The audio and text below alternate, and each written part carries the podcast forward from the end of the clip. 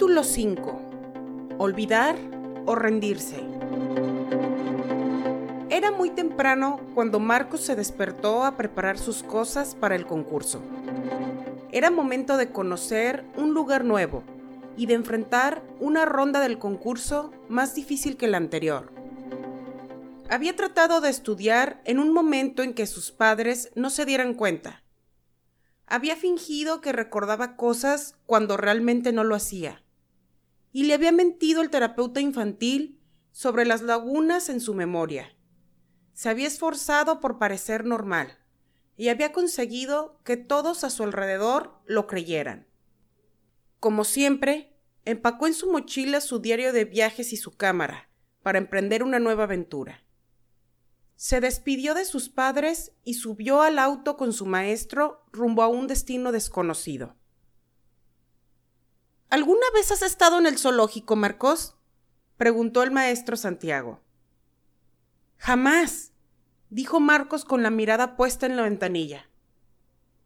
Pues el día de hoy conocerás uno. Cuando yo era niño, ese sitio era de mis favoritos. Espero que te agrade mucho visitarlo dijo el maestro Joaquín emocionado, pues se daba cuenta de que para Marcos realmente era especial cada uno de los viajes que hacían para el concurso. Al escuchar esto, Marcos se quedó mudo de la impresión. Visitar un zoológico también formaba parte de esa lista imaginaria que se había encargado de escribir en su mente cada vez que fantaseaba con viajar. Gracias, maestro. Al final pudo decir Marcos mientras no lograba contener su alegría. Ese día el concurso fue tan difícil como Marcos lo había esperado, pero afortunadamente había logrado pasar a la siguiente ronda. Sabía que necesitaba dedicar más tiempo para estudiar y permanecer en el concurso, pero ya dejaría esa preocupación para después.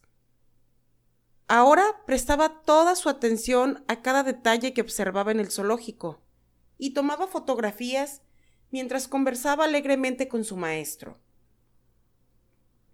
Por la noche al regresar, se le enfrió lo que le había servido su madre para la cena, pues no había parado de contarle a sus padres todo lo que había visto en el zoológico. Era tanta su emoción que incluso logró contagiarlos. Nos alegra mucho que disfrutes cada vez que sales a concursar. Pero come, hijo, no has tocado nada del plato respondió su madre sonriendo. Tomaste muy buenas fotografías, Marcos, dijo su padre observando la memoria de la cámara. Luego será necesario que elijas tus favoritas y podremos ir a imprimirlas. ¿Qué te parece? Marcos asintió alegremente mientras comía la cena. Más tarde, luego de que ya había registrado todo en su diario de viajes, se recostó e intentó dormir, pero no lo logró. En el fondo estaba preocupado.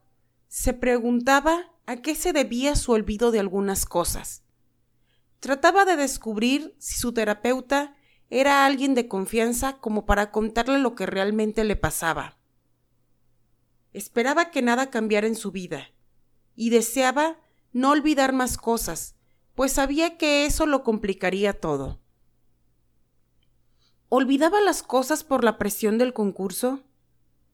¿Sus padres tenían razón de que olvidaba por estar agotado? ¿Debería abandonar el concurso? Necesitaba al menos saber la razón de su olvido. Pero ¿cómo? Y con estos pensamientos al fin el cansancio de ese día lo venció y se quedó dormido. Días después, se encontraba en el consultorio esperando la cita con su terapeuta. Su madre lo había dejado solo un momento, pues había salido para contestar una llamada. ¿Estás loco? le preguntó una niña despeinada que también estaba esperando su consulta. Eh, creo que no, contestó Marcos riendo. ¿Y tú?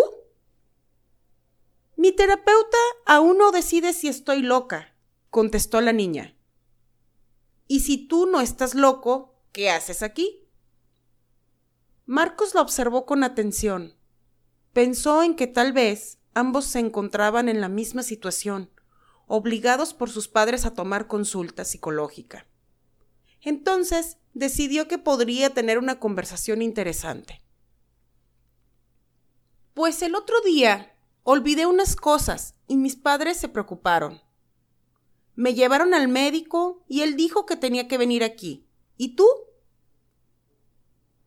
Sé quiénes son peores, los médicos o los terapeutas. Si un doctor no le encuentra explicación a algo, intenta medicarte o enviarte con el loquero. Y luego el loquero no sabe explicar tampoco qué es lo que sucede. Pero mira, me alegra haberte preguntado. Ahora sé que tú y yo somos víctimas de un par de tarados que no comprenden nuestro paso por la juventud. Y lo peor es que nuestros padres hacen caso a todo lo que ellos dicen. Por cierto, me llamo Elena, dijo mientras extendía su mano a Marcos. Y estoy aquí porque he tenido un par de sueños que se han cumplido. Mucho gusto. Mucho gusto, respondió Marcos impresionado por lo que la niña acababa de decirle.